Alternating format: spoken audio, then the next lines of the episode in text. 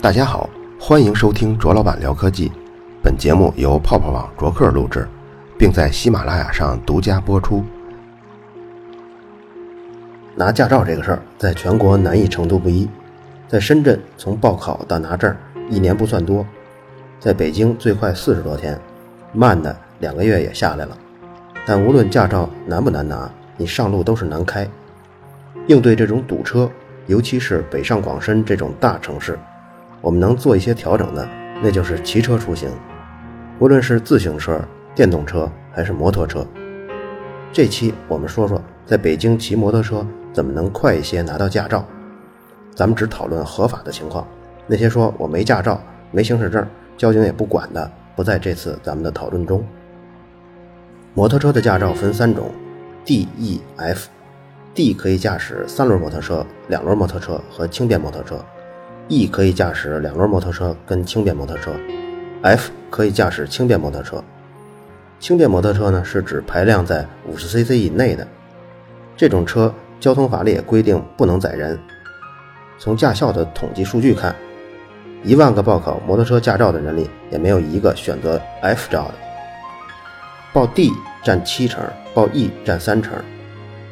北京的驾校 D 和 E 学下来差两百块钱，但很多忍不了堵车的想骑摩托的人，在北京受到最大的困扰就是拿摩托驾照的时间太久了。一般来说，从报名到拿证最快也要四十天，一般需要两个月，最久的三四个月都有。咱们实际说说这个过程啊。比如说，你五月二十号报了驾校，报名后你就得等凑数，人数凑够了一波以后，比如说一百个人凑一波，然后这一百个人一起去考科目一。考科目一前，你还得去跑车管所去按个手印然后这批一起六月一号去考科目一。就是交规，这考试一百道题，你大约只需要七分钟就做完了。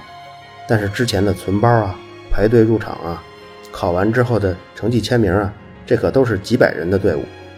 因为你的驾校是凑一百人，其他的驾校也都是凑这样的人，所以总共考试只用了七分钟，实际上算上来回路上的时间，加上排队，大约得需要六个小时。科目一考完了以后，回家等着。因为人多车少，所以都得往后排。等到六月二十号，终于可以上车了。大太阳晒着，训练四次，每次四个小时，六个人一辆摩托车，平均每人每次也只能轮到骑半个多小时。其他的时候呢，都是等着别人骑，跟旁边看着或者闲聊。而且绝大部分的驾校的摩托车还是没有周末班，所以如果你们的公司考勤非常严格，那就必须回回请假。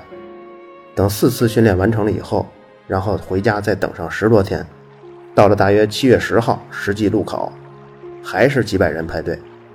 其实就是骑一圈大概两分钟左右，先绕杆儿，然后骑着车上单边桥，有时候需要再绕个八字，有时候是不需要的。反正呢，很快就结束了。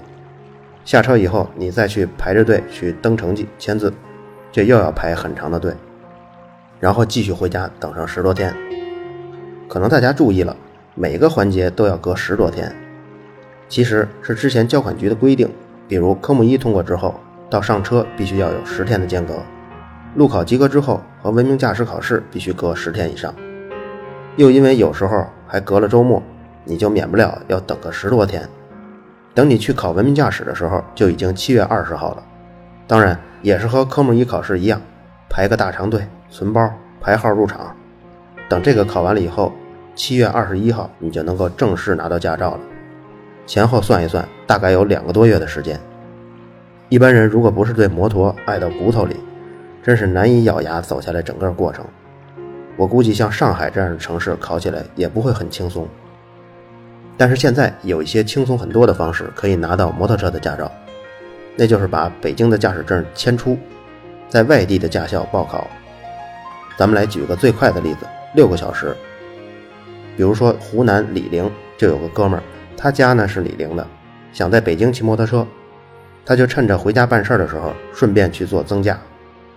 上午去的交通大队问增加多少钱，结果 D 照跟 E 照都是二百一十块钱，当场就交上身份证和驾驶证，马上体检。体检呢，就是看一个色盲的图。交完费，工作人员再给你拍照。拍照完了以后，马上领到旁边的屋子去做题。做题其实就相当于科目一，十分钟做完了以后，出来找考官签字。考官在院子里给他找了辆三轮胯子，让他围着操场骑了几圈，几分钟下来也过了。当然，这人平时也无证骑了很久，所以一上来就可以考过。骑完了回了大厅，刚好十二点，交通队下班了，他自己也出去吃饭。下午两点回来以后，马上要考文明驾驶，五分钟就考完了，也通过了。他再把科目一二三的费用都交了，驾驶证也做出来了。从早上九点到下午三点，就拿到了驾驶证，共花了六个小时，总共花费二百五十八元。出人意料的顺利，当然，因为他户口也是醴陵本地的，所以并不需要办理其他手续。如果你是其他省市的，需要在当地办理了暂住证以后，才能把驾照转到当地的车管所，找朋友帮忙，或者到车管所门口问问，都可以搞定。这些你懂的。但办理暂住证也是需要时间的。如果你头一天晚上坐火车，第二天早上到，然后先办理暂住证跟驾照迁移的手续，然后第二天再考试。考试完了以后，晚上还要坐夜车回来，需要请两天的假，而且这四十八小时是没有好休息的。但是和来回跑九趟驾校、车管所，又要多次请假，隔六十多天才能拿到驾照相比，辛苦一下还是值得的。在摩托迷论坛上有一贴汇总了七个外地增驾摩托车非常顺利的例子，最快的是三个小时，在湖南衡阳。它和我们刚刚举的例子区别就在于，所有的手续都是下午办好的，不用等人家中午吃饭了。大家可以看出规律来，只要是不禁摩的小城市，增驾都很快，而且往往摩托车没有专门的驾校，而是直接由当地车管所代劳，考试车都在那里准备好了。其实这也符合咱们自身的情况，三四线的县城，百分之九十驾驶摩托车的人都没有驾照，但是他们都会骑。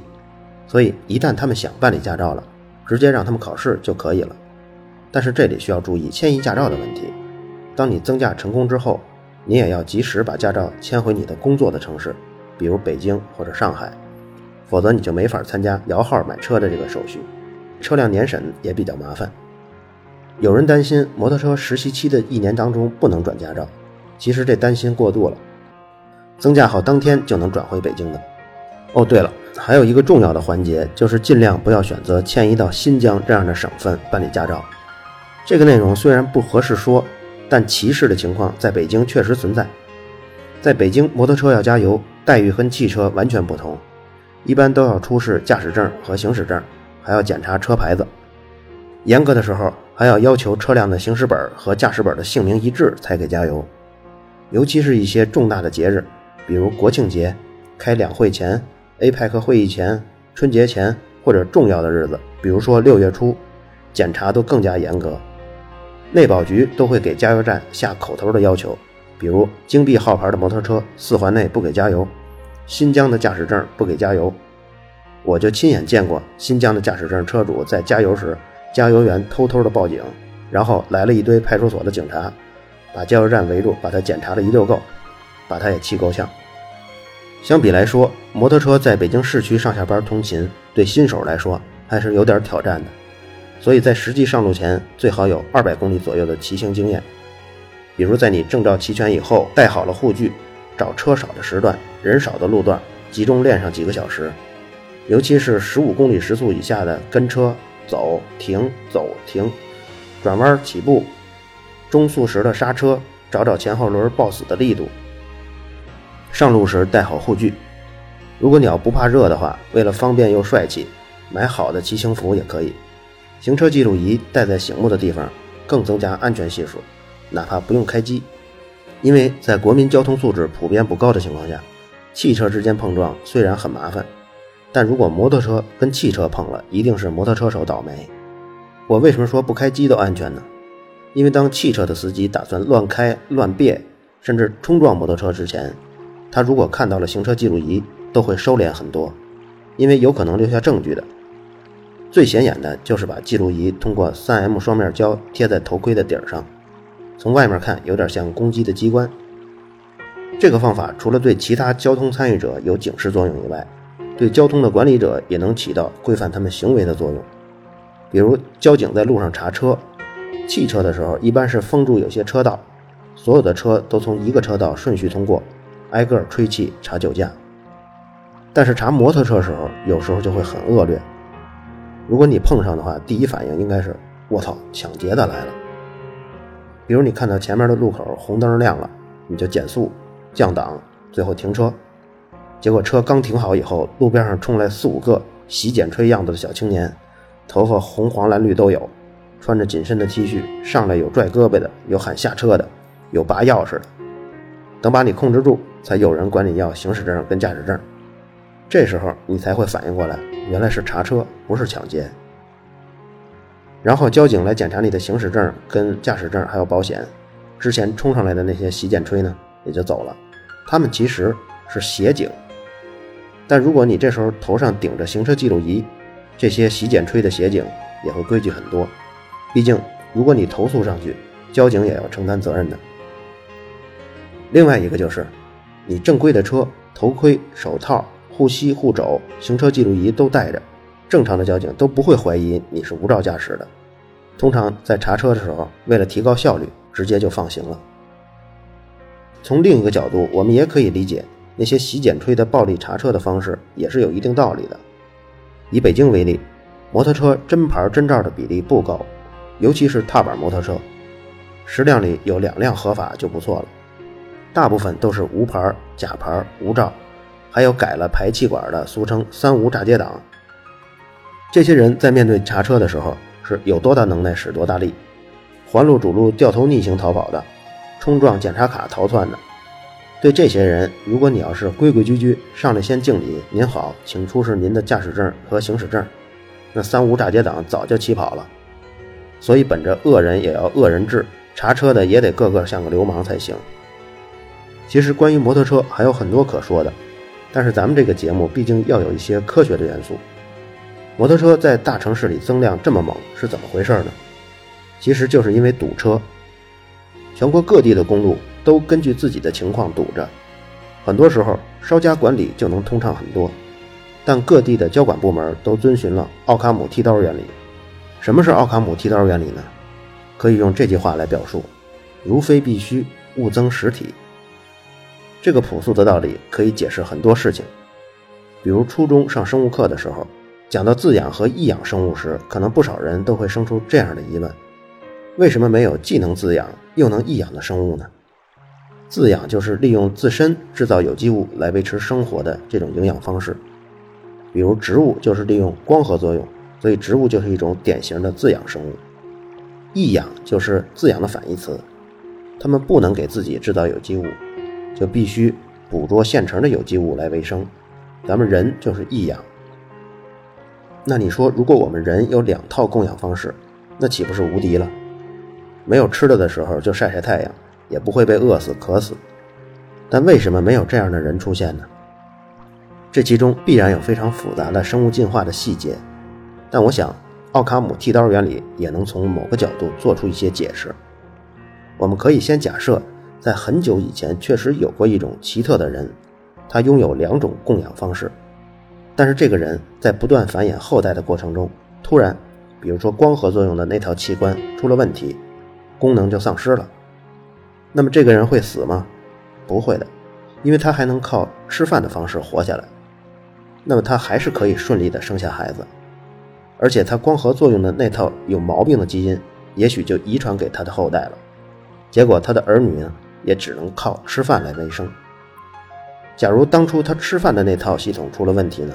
比如说消化道变异了，不消化了，那他还是可以依靠光合作用来维生。还可以继续生孩子，但如果要求他两套系统都完好无损的同时工作，这个代价就太大了，谁都免不了其中一个出问题。你看，生物本来就不需要那么复杂的系统来维生，他们用最低的付出来换取生存，这就是奥卡姆剃刀原理在生存繁殖中的一种表现。但你要深究，有没有同时拥有两套供养系统的呢？当然也有。有些绿藻和许多光合作用的细菌，它们就是两套系统。大一些的还有些食虫植物，它们既可以通过光合作用产生能量，还能捕捉一些昆虫。这是什么原因呢？其实还是环境的压力。它们依然遵循了奥卡姆剃刀原理，就是说，在它们生存的那个特殊的环境中，如果丧失了其中一套供养系统，另一套系统不足以保证它们活到繁殖下一代的年纪。比如那些光合细菌生活的地方就比较恶劣，可供捕食的有机物比较少，必须通过光合作用或一些化学作用，自己利用一些环境中的光、碳酸盐之类的东西。那些食虫植物因为生长在几十米高的参天大树下面，阳光常年被遮住，又那么大只，结果进化出捕捉昆虫的功能来补充阳光不足带来的生存威胁。所以，任何事情的发展跟推进，大都是因为迫不得已而为之，而很少是因为预防危机发生而多做出的准备。如果用奥卡姆剃刀去理解这些交通的管理者呢？他们的生存就是不要被罢官就好。不要丢了饭碗就行。那么对他们来说，只要车还能在公路上挪动，还能名正言顺地收过路费、车船使用税、交强险、车辆保险等费用，他们大多不会主动想法改善交通的。除非他们的工作环境突然恶劣到国家交通运输部新领导上任了，突然提出了一系列的要求，而且非常的严格，比如拥堵系数不能超过多少多少这样的数据化的强制性的要求。否则，他们绝对不会改进的。所以，大家可以看到各地不同的景象。有的城市单位车辆拥有的道路资源比上海、广州、深圳、北京多得多，但还是堵车堵得跟翔一样。如果用北京的交通管理方式原封不动地挪在这个城市上，那这里肯定是不会堵车的。但是那里的官员们只要做到最低标准就可以，所以谁也不会多做一分。不知道用奥卡姆剃刀原理去解释后。大家是不是也能坦然地面对这种官员的不作为？好了，以上就是本期卓老板聊科技。在同名的微博和微信公众号历史消息中，还有其他更精彩的内容，期待您的关注。